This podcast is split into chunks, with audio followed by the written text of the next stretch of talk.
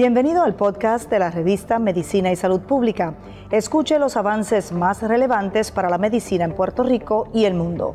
Si desea ver este podcast en vídeo, puede hacerlo en nuestro canal de YouTube Revista MSP.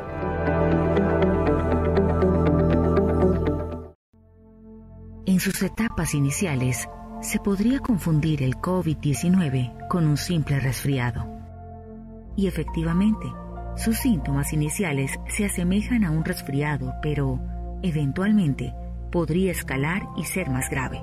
Te contamos todo lo que debes y necesitas saber sobre el COVID-19. La OMS entregó las cifras oficiales sobre la incidencia del coronavirus. El 80% de los casos confirmados por laboratorio fueron de leves a moderados. El 14% fueron graves y el 6% fueron críticos.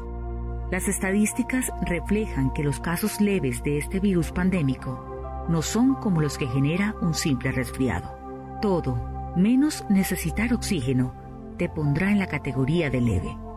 Sin embargo, los síntomas seguirán siendo severos. Si clasificas a un paciente como caso grave, necesitará oxígeno suplementario. Si su situación es crítica, se manejará como una insuficiencia respiratoria Ten en cuenta que la sintomatología, el tratamiento y el pronóstico dependen de la severidad de la infección en cada paciente. Te contamos qué sienten los pacientes en cada etapa dependiendo de la gravedad del COVID-19 en sus organismos. Si tuviste exposición al coronavirus, el primer síntoma se manifestará hasta 2 o 14 días después podrías tener síntomas relacionados a gripes o resfriados. Existen casos en que los pacientes presentan náuseas, vómito, dolor abdominal y diarrea. Estos síntomas podrían aparecer días antes de los problemas respiratorios. Debes entender que los síntomas gastrointestinales no siempre se presentan en los pacientes. El COVID-19 es una enfermedad respiratoria lo que quiere decir que la mayoría de pacientes que la padecen solamente tendrán afección en sus vías respiratorias, ya sean altas o bajas.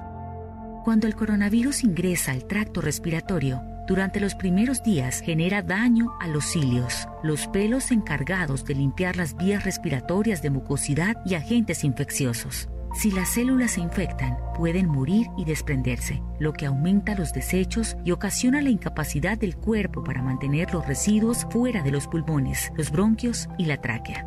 Posteriormente, se genera mayor inflamación, lo que causa que no quede tejido sano y dificulta la difusión del oxígeno en los pulmones. La inflamación ocasionada sería responsable de la tos seca característica del COVID-19. Además, sería la explicación del por qué se genera falta de respiración. Otro de los síntomas que se podrían presentar en estadios tempranos es la fiebre.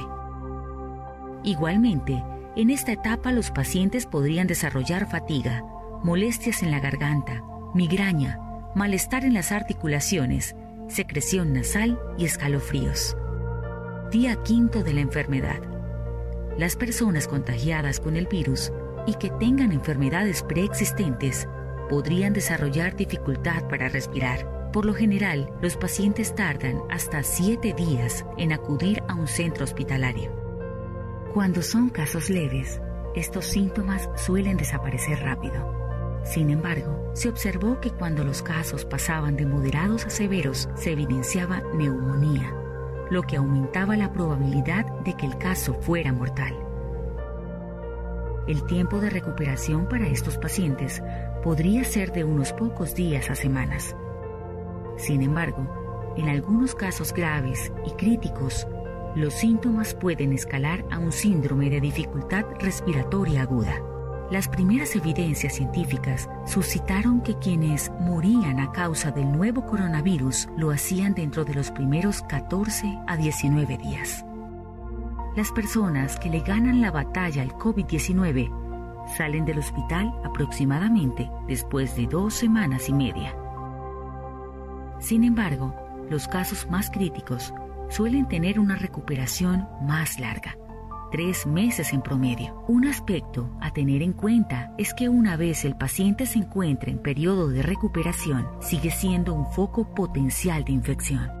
El personal médico será el encargado de determinar el momento en que estos pacientes ya no son un riesgo. Recuerda, el nuevo coronavirus es de fácil propagación y se transmite entre las personas al toser y estornudar. Sigue las recomendaciones de la OMS. Lávate las manos e implementa el aislamiento social mientras se controla la pandemia. Realiza los procesos adecuados de asepsia y desinfección de los objetos de uso diario. También limpia y desinfecta todas las superficies. Recuerda, protegernos del coronavirus es tarea de todos.